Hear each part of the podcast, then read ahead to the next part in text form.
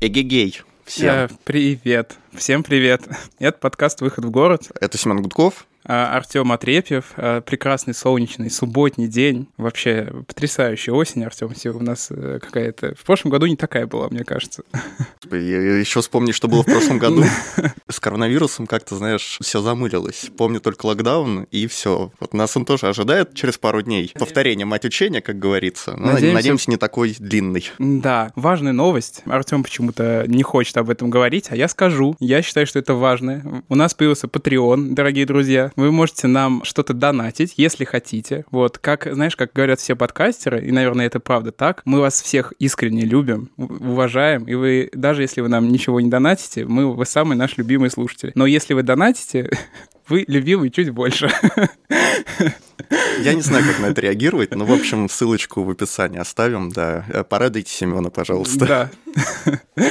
Вот, поговорим сегодня о чем. Мы очень любим с необычных сторон заходить в урбанистику, и сегодня мы сделаем виток и поговорим о урбанистике через призму моды и mm-hmm. наоборот. Внезапно. С чего мы вообще это решили? Да ни с чего. Просто, просто интересная тема. Ну, а, на самом деле, да. Да, на самом деле, как бы никакого инфоповода, э, никакого обоснования у нас нету. Если, если, если вы еще думаете, что мы привязаны хоть к каким-то инфоповодам, и у нас, значит, строгое последовательное выделение и выбор тем, то вы ошибаетесь. Да, просто к чему у нас лежит душа. Но зато у нас прекрасный гость сегодня. Оксана Запорожец, доцент факультета городского регионального развития Высшей школы экономики. Оксана, здравствуйте. Добрый да. день. Здравствуйте. Будем сегодня говорить о социокультурных отображениях моды в городской среде, о том, как она влияла на развитие наших городов, на городские пространства. Надеюсь, вам понравится. Ну что, поехали? Поехали, модники.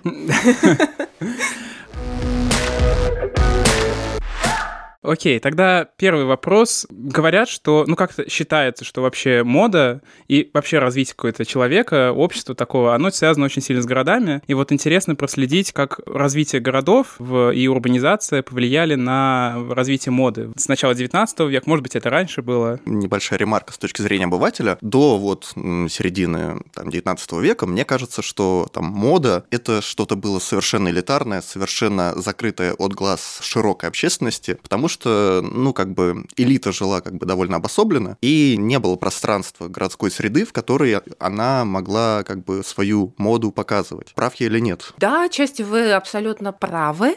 И вы правы в том, что в XIX веке складывается скорее та мода, в которой мы живем более или менее, к которой мы привыкли. И мы можем говорить, что абсолютно до XIX века мода элитарна, но то, что она существует, да, и там есть дебаты, когда даже она возникает в XIV или XVIII веке. Но, тем не менее, да, такие вопросы есть. И ранее мода связана, безусловно, с дворянским сословием, с теми, у кого есть деньги. Но вот здесь интересный вопрос, да, э, что, как правило, говоря о моде, мы говорим о Европе, в редких случаях о Соединенных Штатах Америки, да, ну так складывается история исследования моды. Однако последнее время с расширением географии, с изучением все большего и большего числа городов и стран, мы должны обращать внимание, где же, в каких странах, когда возникала мода. И, например, да, часть исследователей говорят, что в японских летописях есть упоминание, что в средние века а быть современным для человека было комплиментом. Поэтому вот когда и как возникала мода в других географических локациях, нам предстоит открыть. Про Европу, да, абсолютно, это 19 век. Но если мы говорим о Азии, как бы в моем представлении это как кимоно. Ну вот у меня вот на, на самом деле родился вопрос, потому что не совсем понятно если мы говорим, что мода была только у элиты, то что было у простых людей? Потому что чем тогда отличается мода от простой одежды, от такой бытовой? То есть есть ли какое-то разделение? Вот это вот, вот это мода, а это не мода.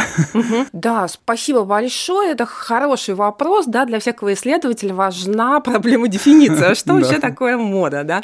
Проблема определения. И вот здесь коллеги, которые занимаются исследованиями моды, очень сходно с нами, с урбанистами, которые говорят, что, извините, пожалуйста, четкого определения города не существует, да, но вот так бывает. То же самое говорят коллеги, которые исследуют моду. При всех сложностях, да, если мы все таки попробуем определить, что это такое, да, безусловно, идея моды связана с идеей времени, да, и мода — это нечто временное, да, это то, что оценивается как важное, оценивается как ценное, да, на протяжении короткого времени, да, то есть мода предполагает идею сменяемости. И а, уже начиная ну, с 19 скорее с 20 века, мода предполагает ценность новизны, да, то есть вот угу. мы можем выбирать, мы выбираем на протяжении, как бы, дай себе чего-то непродолжительного времени, и мы ценим новое. А если мы из этой перспективы подойдем, да, а что же было раньше, мы можем сказать, что вот этих коротких жизненных циклов вещей, предметов и так далее, угу. да, а, как бы, ну, они слабо существовали. И вот, знаете, на меня произвело впечатление в каком-то музее, да, там Ленина или там партии, я не знаю. Я увидела ботиночки, которые принадлежали жены, э, жене Ленина Надежде Константиновне Крупской. Это были очень сильно изношенные, очень сильно залатанные ботинки. И я думаю, что вот эта вот история ее, да, она очень типична для там, конца 19-го, начала 20 века, когда вещи жили долгие-долгие жизни. Поэтому говорить о моде, когда существует ну, вот такая большая протяженность, когда вещь носилась годами или там десятилетиями, передавалась из поколения в поколение, крайне сложно. То есть угу. вот как таком демократичном явлении. Да, я просто вспоминаю сразу не картинки, а фотографии про Кудина Горского, угу. где вот эти вот потрясающие, особенно когда их в цвет перевели, угу. просто роскошно выглядят. И когда вот эти вот... Э, он же фотографировал очень много деревни русские, угу. и вот эти люди очень богат, на самом деле, красиво одеты, видно, что люди даже в глухой деревне, для них важно вот это вот какой-то угу. подчеркивать красоту вещей, все это прошито очень красиво. Ну вот это мода или это уже э, э, это все-таки не мода? Ну вот здесь, конечно, мы можем говорить, что по всей видимости существовали какие-то веяния, да, одежда изменялась. Но вот здесь очень интересны практики ношения такой одежды, о которых мы знаем гораздо меньше, да, сколько существовала та или иная одежда, как долго она шилась, передавалась ли она из поколения в поколение, да, с вот такой как бы поколенческой передачи, потому что я могу предположить, что Прокудин Горский фотографировал в самых лучших одеждах. Фотография была настолько редким явлением, да, что люди стремились одеться максимально хорошо, максимально впечатляюще, потому что фотография была на века, да, то есть она очень редкая, очень дорогая, и поэтому я полагаю, что в части случаев, да, с фотографией Прокудина Горской речь идет о вот унаследованной одежде. Угу, угу. И поэтому это скорее традиция, отчасти, возможно, ритуал, но все-таки не мода. Угу, Тут, угу. кстати, мне кажется, важное различие между модой там, западного мира и вот вернусь все-таки к азиатским странам, потому что, насколько я понимаю, в Азии внешний вид одежды был не так важен, как внутреннее наполнение, то есть как внутренняя часть, подкладка, не знаю, и так далее. Бывали случаи, когда совершенно обычное какое-то белое кимоно внутри было каким-то, не знаю, льном, какими-то тиснениями расшито. Это совершенно смотрелось фантастически, но знал об этом только владелец. И мне кажется, вот тут важное какое-то различие, можно подчерпнуть, возможно, я не прав, что западная мода, она все-таки более ориентирована на репрезентацию себя в пространстве, а восточная на какое-то такое мудрое понимание себя. Есть ли такой тренд или я заблуждаюсь? Ну вот здесь, да, мне кажется, иногда очень хорошо, что я урбанист, да, потому что в урбанистике очень много что происходит, что задает, ну, такие нам перспективы рассмотрения моды. И вот для урбанистов, ну, где-то с конца 20 века нет понятия Востока, да, и есть много разных стран, есть много разных культур, поэтому говорить о Западе и Востоке, да, не сегодня невозможно, потому что это означает признать себя колониалистом, да, а поэтому мы вот будем избегать таких характеристик. Я думаю, что мы можем говорить о отдельных странах, отдельных культурах и об отдельных сословиях, да, я думаю, что для какого-то сословия отдельных стран это, безусловно, имело смысл, но вот я бы такими генерализациями, правда, сегодня пользовалась очень осторожно, потому что мы можем а, вспоминать, да, какие-нибудь там шубы русского дворянства, подбитые мехом, да, и сверху покрытые каким-то там сукном, да. Поэтому вот что а, наверх, а что снаружи для себя, да, и у кого это большой вопрос, это скорее исследовательский вопрос, чем утверждение. Наверное, больше приземлимся уже к э, теме там, моды и э, городов. Самый-самый общий вопрос сначала. Как вообще появление новых городских пространств, как развитие городов на привычки одеваться повлияло? И влияло там в, в прошлом? Ну вот здесь это спасибо большое, это очень интересный вопрос. И вот, э, к сожалению, да, хорошо быть урбанистом. Можно.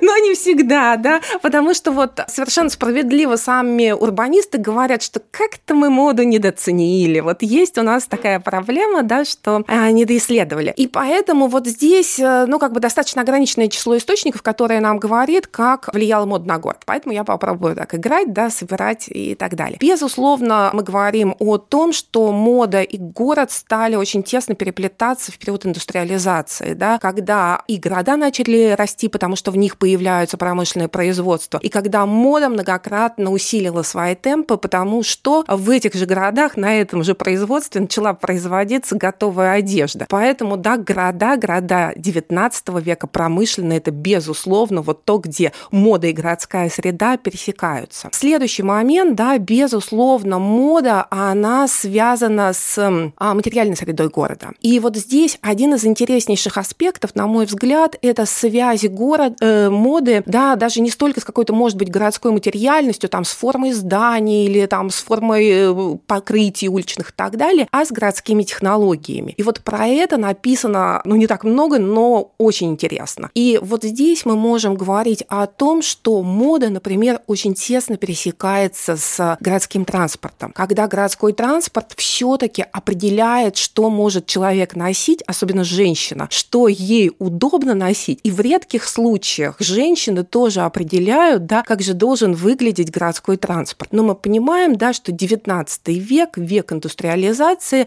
век, который востребовал женщин в качестве рабочей силы, и большая часть из них идет на работу и вынуждена преодолевать значительные городские пространства. Ну, как, как они это делают? Они делают это с помощью городского транспорта. Да? И в шляпах, в кринолинах и так далее, но мы понимаем, что это и невозможно войти в городской транспорт. И у женщин, которые работали на фабрике, никогда не было шляп кринолинов. Но шляпы, может, были, кринолины нет. Да? Поэтому мы понимаем, что женская одежда должна уменьшаться в масштабах. Да? То есть там слишком пышные платья, да, какие-то вот такие сложные конструкционные детали, да, они должны уйти. Но вот очень интересный случай, да, о котором пишет Элисон Дэвид в своей книге «Жертвы моды», когда она говорит, что не только, ну, например, городской транспорт, трамваи, в которых женщина должна была подниматься на второй там этаж, да, или там амнибусы, да, не только велосипеды, которые требовали совершенно другой одежды от женщины, да, влияли на то, как одевается женщина, но и женщины, например, повлияли на развитие городского транспорта в Нью-Йорке и вообще в ряде американских городов. И она приводит в пример, да, а такое замечательное явление, как юбка, которая называлась хромая юбка, да, а она появляется, когда появляются первые полеты женщин э, в качестве пассажиров на аэропланах, и, да, ну вот женщины понимали уже, да, что как-то летать нужно по-другому, эти пышные юбки, и одна из первых женщин-пассажирок, она завязывает низ своей широкой юбки. И таким образом появляются вот эти хромые юбки, это юбка, которая приталенная, и юбка, которая, ну вот завязана бантом или чем-то, да, снизу. И это то, что ограничивает женское движение, да, это то, что превращает женщину, ну, в такую, да, не знаю, изысканную гейшу. Вот. И а, в хромой юбке, в этой юбке очень узкой снизу, крайне сложно забираться в трамвае. И историки моды, историки города пишут, что вот высота трамвая в тот момент составляла порядка там 40-50 сантиметров. Но представьте, да, если у тебя стреножены ноги, как сложно сделать вот этот шаг. И поэтому женщины падали, женщины травмировались, и трамвайная служба а, Нью-Йорка, да, была вынуждена пойти им навстречу и уменьшить высоту трамвая. Но вот во всяком случае об этом пишет Эллисон, да, Дэвид, и говорит о том, что, ну вот э, такое, да, а нью-йоркцы были благодарны этим модным горожанкам, потому что польза оказалась для всех, да, всем оказалось удобнее забираться в омнибусы. Поэтому вот такая связь города, технологии и моды, да, она напрямую не только город влияет, но и горожанки в данном случае, да, влияют на некоторые городские технологии. Ну и, конечно, это мы говорим о некоторых таких а, материальностях, да, то, что называется городская hardware. Но одновременно мы можем говорить, что, безусловно, в городе на то, как а, люди одеваются, то, что они носят, да, и так далее, все, что исчерпывается понятием мода, влияет и городская культура. И мы понимаем, что в XIX веке, да, формируется городская культура, которая, да, основана на дистанции, на анонимности, потому что одновременно в город приезжает огромное количество населения, они могут не знать друг друга, да, и возникают вот эти классические городские отношения, да, это отношения незнакомцев, это отношения дистанции, и поэтому город, конечно, но это уже скорее 20 век, да, создает огромную среду для самовыражения, когда тебя никто не знает, и ты можешь производить какое угодно впечатление, ты можешь играть, да, с вот этими образами, ты можешь создавать, ну, какое-то, да, там, лучшее я или то я, которое ты считаешь нужным. Поэтому, конечно, и hardware, да, вот в виде технологий, в виде других каких-то материальностей, и software в виде а, норм городской культуры, каких-то паттернов городской жизни влияют на моду. У меня возник такой, даже, не знаю, вопрос-комментарий, наверное. Вот мы начали немножко затронуть тему связи архитектуры и моды, и мне показалось, что связь, она есть, просто она связь не напрямую там с архитектурой, а больше, больше вот как раз с философским направлением. То есть, опять же, у нас э, был период барочной какой-то архитектуры, и, соответственно, вот эта барочная мода с богато разук, там, украшенными нарядами, и это все идет как-то параллельно. То есть, когда мы, опять же, читаем, не знаю, там, «Войну и мир», мы смотрим на эти, читаем эти интерьеры, описания, и мы также живо представляем людей, которых есть в этих интерьерах. Если мы говорим о современности, то в модерновом каком-то городе вот эти барочные наряды, они будут неуместны, потому что, ну, как бы философия и архитектура, и общество в целом, ну, как-то поменялось. Попробуй в час пик в барочном платье метро залезть. Вот, это, наверное, первый такой тезис, что это какой-то больше философская какая-то связь, больше течение. То есть это, это все отображение культурных процессов, которые происходят. Ну, и культурных, да, то есть это какой-то, наверное, смена парадигмы, которая затрагивает и архитектуру, и транспорт, и, и все, и все, и все. А второе, как мне показалось, тоже такой интересный, ну, важный тезис, как мне кажется, что вообще, по крайней мере, женская мода очень тесно связана с процессом эмансипации какой-то. То есть как только женщины вообще получили право летать или вообще заходить в трамваи, у них появилась потребность вот в этом э, всем как-то подстраиваться под меняющуюся реальность. Так ли это? Вот, ну, первый тезис, я абсолютно с вами соглашусь, что мода всегда больше, чем одежда. И, да, мы можем говорить вот о моде, возможно, как о духе времени, да, или как о неких общих установках, которые затрагивают совершенно разные аспекты и искусство, и литературу, и там живопись, да, и архитектуру, и какие-то общие установления, да, я абсолютно соглашусь, и барочная, да, а вот этот ваш пример, он замечательный, остается только поддержать. Я вот опять-таки не вполне соглашусь, да, что барочность несовместима а, сегодняшними городами. Я бы здесь сказала, с какими и когда, потому что, а, я не знаю, насколько вы интересуетесь модой, да, но а, мы можем говорить о том, что недавно в Венеции был показ Дольче и Габбана, где ряд селебрити, включая Дженнифер Лопес, позировали в абсолютно барочных нарядах на фоне прекрасных гондол. Венеции не так много туристов сейчас, ну, по вполне понятным обстоятельствам, и поэтому барочные наряды на вечеринке Дольче Гавана, да, вот в этом полупустом городе, они, они вполне возможны и в исполнении селебритис. Но опять-таки, это я извиняюсь, что да, перебиваю, да, да. это мы возвращаемся к тому, что в барочные времена мода была чем-то элитарным. И да, таким да, же элитарным остается сейчас высокая мода. Абсолютно. А нам отдается на откуп масс-маркет, и как бы масс-маркет, там удобная функциональная одежда, она более применима там в городской среде, в повседневной жизни простых горожан, чем барочные платья. Я абсолютно с вами соглашусь. Здесь идея в том, что вы правы, что когда мы говорим о моде, мы должны говорить о чьей моде и в какое время мы говорим, да. И одна история – это маск-маркет, и правда в барочном платье, если ты войдешь, если так повезет, ты войдешь в московское метро, да, то есть массу хейта ты, безусловно, соберешь. И, конечно, мы говорим о масс-маркете, да, вот такой обыденной моде большого числа горожан, особенно жителей крупных а, городов, это одна история. Но, например, любимый мной сериал «Поуз», да, «Поза», да, это история о нью-йоркских вог-балах, да, там, 80-х годов, нам говорит о том, что барочные наряды или такая претензия, да, на барочные наряды в определенные части городских субкультур, в определенных этих бальных пространствах были вполне уместны. И поэтому вот для того, чтобы оттенить этот масс-маркет, да, я бы предлагала иметь в виду, что параллельно существуют и другие культуры, которые mm-hmm. просто существуют в других городских пространствах и в более локальное время. Но мне как бы это, опять же, развивает тему. Мне кажется, это тоже довольно интересное такое замечание, что, по сути, тренды, наверное, и модные какие-то явления задаются вы, ну, высокой модой, модой такой элитарной. Но вот, опять же, вок-балы, они же, вок-балы, опять же, контекст, кто эти люди, которые там эти вок-балы устраивали, а это это угнетаемые меньшинства, которые таким образом пытались как бы, ну, сказать, что мы тоже часть элиты, мы тоже хотим вообще, мы тоже люди, и, таким, и они как бы экспроприировали вот эту элитарную моду к себе и попытались ее повторить. Та же Zara, тот же масс-маркет, это же, по сути, просто пере, переиначенные на более простой, э, для более простого потребителя, более дешевые вещи, которые они подсматривают на вот этих вот э, показах высокой моды. И это какая-то такая взаимосвязь, что да, у нас есть высокая мода, но разные группы по-разному стараются как бы отщипнуть вот эту власть, наверное, которая дает эта мода себе. Я, наверное, полный профан, но у меня высокая мода ассоциируется с какими-то хитро придуманными штуками, которые совершенно невозможно носить и да. как-то интерпретировать в масс-маркет. Какие-то, не знаю, там Ну, платья. на самом деле, на самом деле я где-то видел недавно подборку, какие бренды масс-маркета воруют у каких брендов высокой моды. И Zara ворует, по-моему, у Dolce Gabbana. Есть, значит, H&M, который ворует у Ветменца и так далее. Ну, в общем, там много разных. Возможно, просто э, как бы говорим о разных интерпретациях, но для меня высокая мода — это что-то дико эпатажное, какие-то монструозные, непонятные, сумасшедшие ну, не совершенно не костюмы.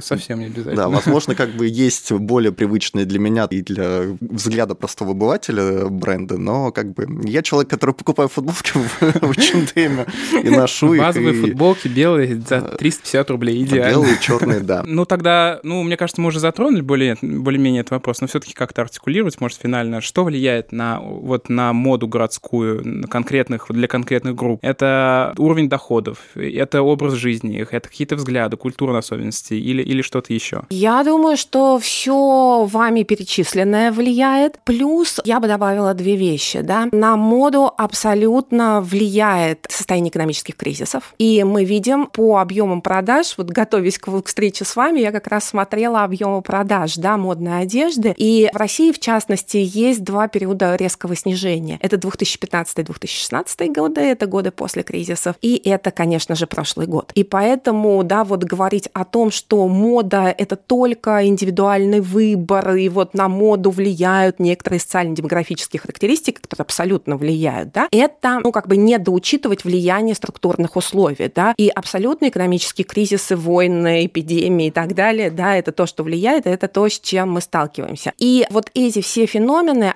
они а, могут приводить, да, к такому запаздыванию моды, да, то есть когда, например, нарушаются а, сегодня глобальные поставки, да, из-за эпидемии, из-за закрытия, там, из-за дефицита, да, каких-то логистических возможностей, и поэтому мода идет с запозданием. И вот такие моменты, да, влияют не только потому, что а, люди становятся беднее, безусловно, у них уменьшается покупательная способность, но и в самой моде происходит некоторое вполне объективное замедление, например, из-за закрытых границ. То есть я бы вот такие структурные условия тоже принимала во внимание, и я думаю, из, опять-таки, структурных условий, да, потому что в индивидуальных я с вами ну, абсолютно да. соглашусь, да, влияет также климат. Потому что одна история одеваться в Москве, да, с нашими грустными реалиями, и, да, там, ну, вот про Британию Тибор Фишер, такой замечательный автор, написал, да, что в Британии нет четыре сезона, есть четыре вида зимы. Да, вот я думаю, что Москва здесь поспорит, если у нас четыре вида зимы, да, но я думаю, вы согласитесь, что климат безусловно влияет угу. на то, да, а, как мы одеваемся. Ну, климат скорее влияет на то, сколько слоев у нас одежды.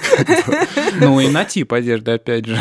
Ну, ну, э, ну это... это тоже верно, да. С другой стороны, вот развивая эту тему, у нас сейчас довольно активно, ну, многие спорят, многие говорят, что глобализация нас сворачивается потихонечку, но все же как бы проникновение там международных корпораций того же масс-маркета в культуру разных стран и на рынке разных стран, оно его преуменьшать нельзя. Там, не знаю, в Токио, в Нью-Йорке, в Москве H&M, он H&M и есть. И, в принципе, одежда там продается одна и та же. Мой вопрос в том, если взять за скобки, убрать за скобки климат, и, допустим, ну, там, не знаю, летняя одежда, то можно ли говорить о том, что у нас различаются модные тенденции в разных городах или странах на данный момент? Или же глобализация победила, и там человек, э, не знаю, условно говоря, какой-нибудь хипстер из Нью-Йорка, Токио и Москвы, это примерно один и тот же базовый набор одежды, ничем не отличающийся из Зары или там другого масс-маркета. Да, спасибо большое за вопрос. И я думаю, что глобализацию, особенно в модной индустрии и в плане, да, там, одежды или каких-то гаджетов, аксессуаров, которые тоже образуют лук модного человека, да, такую глобализацию хранить рано. Потому что пока у нас есть глобальная сеть интернета, по которой очень быстро и легко распространяются образы, которые абсолютно доступны, что человеку, ну, там, в какой-то глухой деревне, если у него есть интернет, да, что в модных городах. Вот пока существует глобальная сеть, делающая возможным циркуляцию образов, да, у нас все нормально будет с глобальностью, да, если интернет отключат, ну, вот тогда будем плакать по-другому, да. И второй момент, который помогает глобализации моды, помимо названного вами распространения сети, абсолютно с вами соглашусь, да, это а, развитие почтовых сервисов. Это сначала AliExpress, в России это Озон и Wildberries и так далее, да, то, что делает возможным для жителей, например, удаленных каких-то пунктов, да, таких населенных, а быть похожими на жителей больших городов или на жителей там столиц мировой моды. Поэтому я думаю, что сегодня инфраструктура и интернета, и доставки делает моду, ну, во многом поистине глобальной, да. Вот, да, такой тренд глобализации есть. Но одновременно, как мы знаем, да, а современные исследователи говорят о том, что глобализации соответствует, да, локализации. Возникает такое понятие, как глокализация, да, то есть вот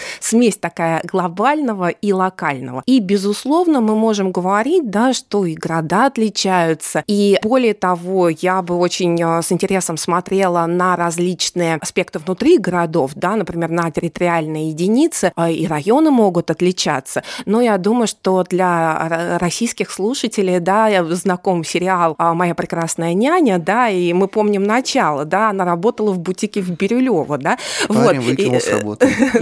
Абсолютно. Вот, поэтому я думаю, что мы можем говорить и о внутригородских различиях мода в районе центра, которая становилась э, нередко да, таким объектом стрит-фотографии в Москве, ну, там какой-нибудь Камергерский, Большая Дмитровка и так далее, да, это одна история. И мода на городских окраинах, да, или там в каких-то отдельных районах, в том же несчастном Бирюлево, да, это другая история. Поэтому мы можем начинать сравнивать с городских районов, да, и есть культовые для моды районы, ну, например, лондонский Шордич или до этого лондонский Камден Таун, да, Камден Таун – это такой район моды 70-х, хиппи, эксперименты, соответствующий образ жизни, да, там трава, панки, ну, в общем, алкоголь, все хорошо. У, у меня почему-то пришло, пришли в голову, вот, правда, если говорить про uh-huh. связь э, и конкретных районов и моды, uh-huh. как мне кажется, в последнее время очень как-то, даже я даже рад, что как-то это проявилось, есть вот э, как-то у нас есть э, какой-то, я даже не знаю, непроработанная травма какая-то а, национальная вот этих вот панельных микрорайонов, где вроде бы все грустно и ничего нет, но вот в последние там лет 5-10 я вижу подъем вот этой культуры панельных микрорайонов, да, там эта культура довольно мрачная, она довольно андеграундная, мода соответствующая, это черные какие-то балахоны там и так далее, довольно брутально, довольно агрессивно, но при этом у, у этих районов появляется какой-то образ. И это, ну, мне кажется, интересный тоже феномен. Ну, не знаю, мне кажется, там говорить в российской практике о моде отдельных районов все-таки немножко это натягивает сову на глобус, потому что у нас в одном микрорайоне могут жить совершенно разные социальные группы. То есть у нас нету такого, что там э, люди с доходом ниже среднего, ну, не знаю, какие-нибудь условно гопники Нет, это, живут отдельно, а какие-то Это, там... безусловно, я, я как раз говорю о том, что это не больше не социальное, а не, доход, не по доходу определено и не по уровню ну, жизни. Вот, нет, а, почему?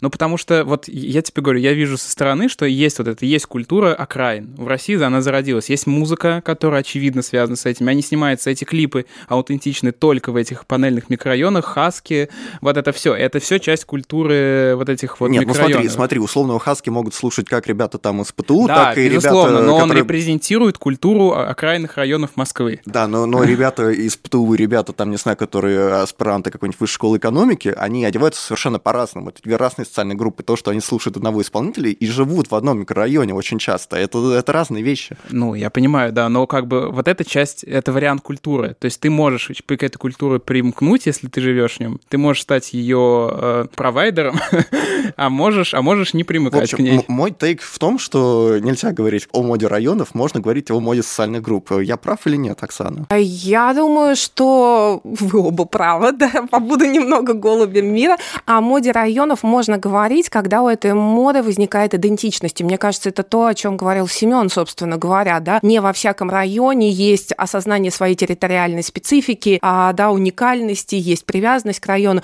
Если такая а, привязанность возникает, да, вот, ну, как бы снизу, тогда мы, безусловно, можем говорить о моде окраинных районов. И скорее вот сегодня вы правы, да, мы говорим о моде окраинных районов, а вот такого, ну, как бы модельного окраинного да, района, типа да. Нет да, моды мы района Бирюлева. Да, да, мы с трудом можем назвать, и, может быть, у нас э, все впереди, да, потому что я думаю, что все-таки вот такие, да, какие-то окраинные вещи, они, безусловно, романтизировались, да, и, конечно, Гоше Рубчинскому огромное за это спасибо, да, с его вот со всеми пацанчиками, да, там, с района, которые, конечно, очень мощно повлияли на российскую моду, и на, да, там, международную моду, поэтому я бы говорила о районах, да, и вот это интересный тренд демократизации моды, да, что там за ней последует, да, вот эти вот спортивные костюмчики, да, там, ну, какие-то там, я не знаю, брендовые или не брендовые вещи, поделки или нет, потому что, как правило, когда мы говорим все-таки о моде районов, да, мы рассматривали ранее э, какие-то элитарные, да, или районы, или вот эти вот районы инфлюенсерские, потому что, а, когда мы говорим о Камдене, да, например, Камден-тауне, да, это, безусловно, субкультура, которая не элитарная, но которая очень сильно влияла, да, то есть это такая вот, ну, как бы модная элита, которая оказала огромное воздействие. Или, например, мы говорим о Кройцберге в Берлине, да, абсолютно там сумасшедшем экспериментаторском районе, да, соответствующим вот таким, да, ну, очень таким, как бы, да, сумасшедшим, да, очень каким-то экстравагантным стилем. Поэтому, мне кажется, это очень интересно то, что происходит, когда становится модно вот такая обыденность. Мы можем говорить о моде отдельных городов? Мода Берлина, мода Сеула, мода, ну вот не знаю, Париж и Милан как бы у нас столицы моды общепризнанные, но все равно, мне кажется... Если у них сейчас уникальная да, если, мода. Если сейчас у них уникальная мода, потому что все равно с процессами глобализации это все немножко размывается, мне кажется. Ну, вот здесь, да, я выскажу свою позицию. Мне кажется, что мы можем говорить и о моде отдельных городов. И вот здесь я бы хотела вернуться к тому, с чего мы начинали, да, что такое мода. И если мы говорим, что мода — это отношение со временем, мода — это отношение с темпоральностью, это то, что существует коротко, да, вот, то вот здесь мы можем говорить об отношении со временем, принятые в разных городах. И, например, для меня, конечно, очень яркий ориентир Берлин, да, где существует такая культура долгого отношения с вещью. То есть модно быть ретро, модно играть со временем. И поэтому блошиные рынки, которые там страшно популярны, и культура которых существует в Берлине, да, старые вещи, которые приносятся домой, становятся там частью декора. Когда ты заходишь в берлинские кафе, иногда ты можешь увидеть, да, вещи, стулья, столы, собранные буквально из старых квартир, и это норма, да, это такая вот часть обыденности. И поэтому, если, например, мы говорим о Берлине, да, иногда говорят там о бохо-стайле, да, то есть вот такой, да, а, ну как бы культ старины, культ какой-то, да, вот игры с вещами. Я бы говорила о стиле Берлина как о стиле такого уважения ко времени. Вот, то есть определенно, да. И мы можем говорить о Москве, безусловно, ситуация меняется, но вот до недавнего времени в Москве было совершенно другое отношение ко времени, времени предметов, времени одежды. Это культ новизны. Новое, последние тренды, больше золота, красоты, да, там и так далее, да, вот то, что ты проносил уже несколько лет, это носить невозможно, и поэтому мы, безусловно, говорим вот, ну, о разном отношении ко времени просто в разных городах, которое проявляется и в отношении к вещам. Вот, кстати, мне кажется, очень хорошо, вот как раз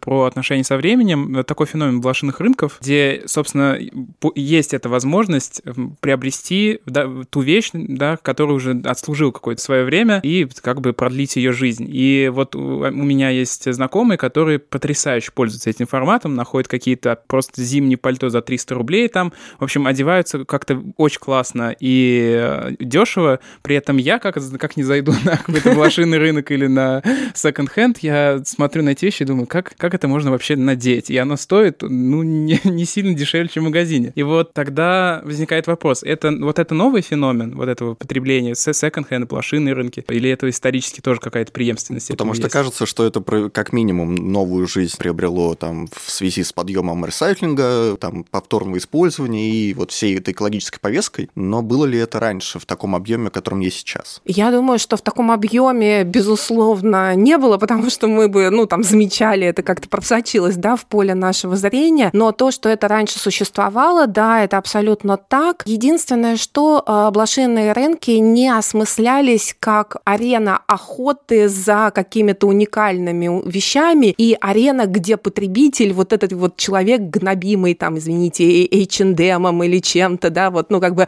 вовлекаемый в определенные паттерны потребления, может почувствовать себя творцом. Потому что зачем люди сегодня на идут, идут на блошиные рынки, да, чтобы вот, ну, наверное, как ваш знакомый, да, быть уникальным, ощутить удовольствие от охоты, да, там, я не знаю, ты сам провел несколько часов, нашел вещь, показал друзьям, да, вот собрал какого-то такого уникального я. То есть сегодня это место творчества, место создания себя как такого уникального, да, горожанина, просто уникального человека. Раньше что такое блошиные рынки? Блошиные рынки – это место, где можно купить дешево.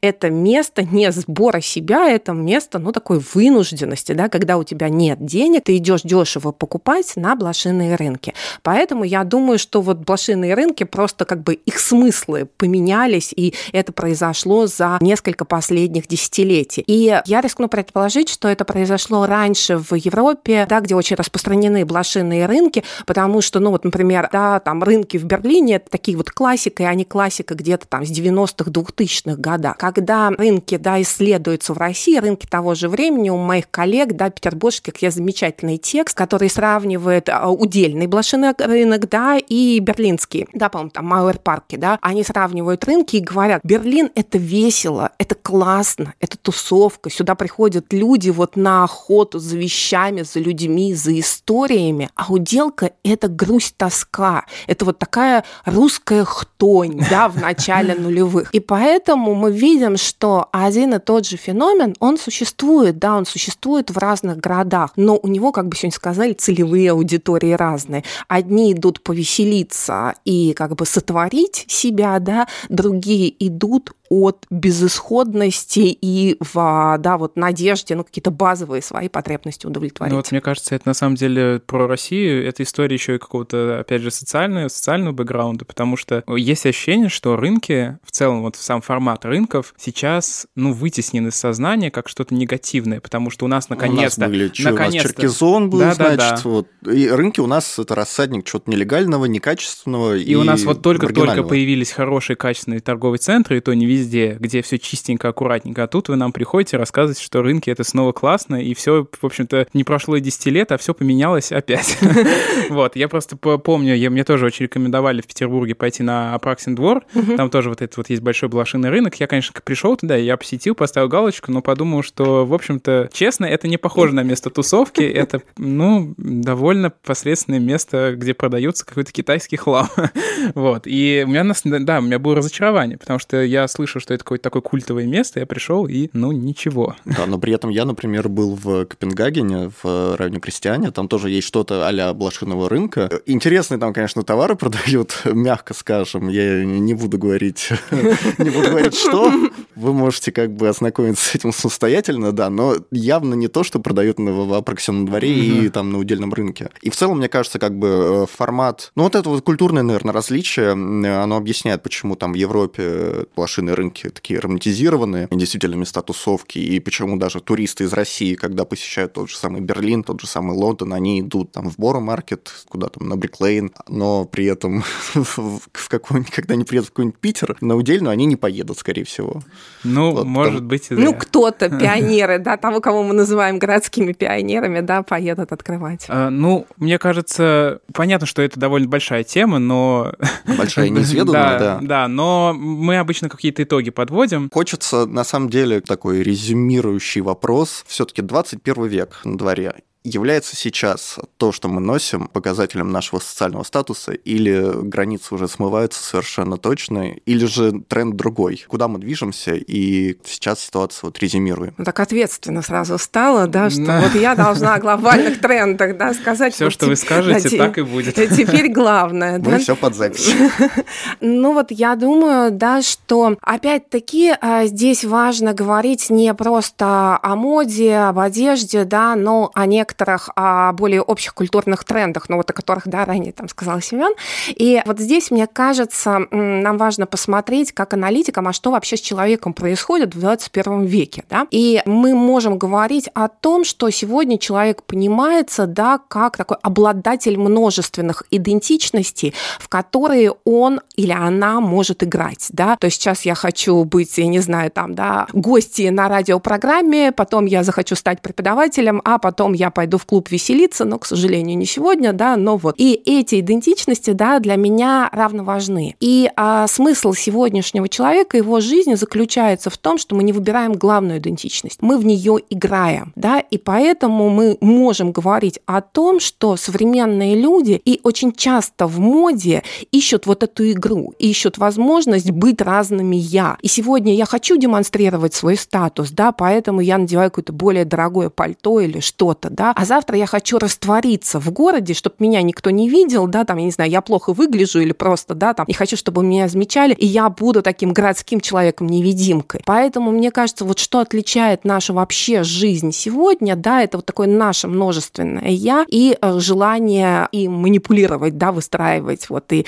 вольно с ним обращаться. И мой такой любимый пример в этом плане, да, я не знаю, насколько современные слушатели и читатели, да, знают э, такую пьесу, да, как «Пигмалион» Бернарда Шоу, но мы помним, да, те, кто знает, что британский ученый, лингвист подбирает на улице, да, там девушку underclass или class и пытается, да, сделать ее леди за счет а, того, что он учит ее, да, такому как бы аброу, да, такому, ну, аристократическому фактически английскому. И вот эта идея, да, что как бы сначала ничего не получается, а потом заканчивается все хорошо, вместе с языком она усваивает определенные стили поведения, да, стили отношения к людям, да, вот этого, ну, такого высшего или там среднего класса. И мораль шоу такова, что Элиза Дулитл меняется, а она там не может жить больше своим прошлым. Она уходит в закат счастливая, с новыми жизненными установками и новыми компетенциями, как бы мы сегодня сказали. Вот идея современности, что современная Элиза Дулитл это была бы как бы такая как минимум двойственная Элиза Дулитл. То есть, э, да, как бы с профессором бы она говорила а, как бы вот э, на вот этом вот аристократическом супер-мега языке и обсуждала бы там с его семьей и друзьями погоду, природу, да, там вот эти вот все смолтоки. А когда она приходила бы в свой квартал, с которым бы она с высокой вероятностью не порвала связь, да, то она бы была Элизой Дулитл и говорила бы на сленге, и все бы у нее было замечательно. Вот этот, на мой взгляд, современный человек, это тот человек, который хочет быть разным. И очень, э, ну, как бы мало современных людей, да, хотят быть всегда одинаково. Понятно, что мы можем говорить о,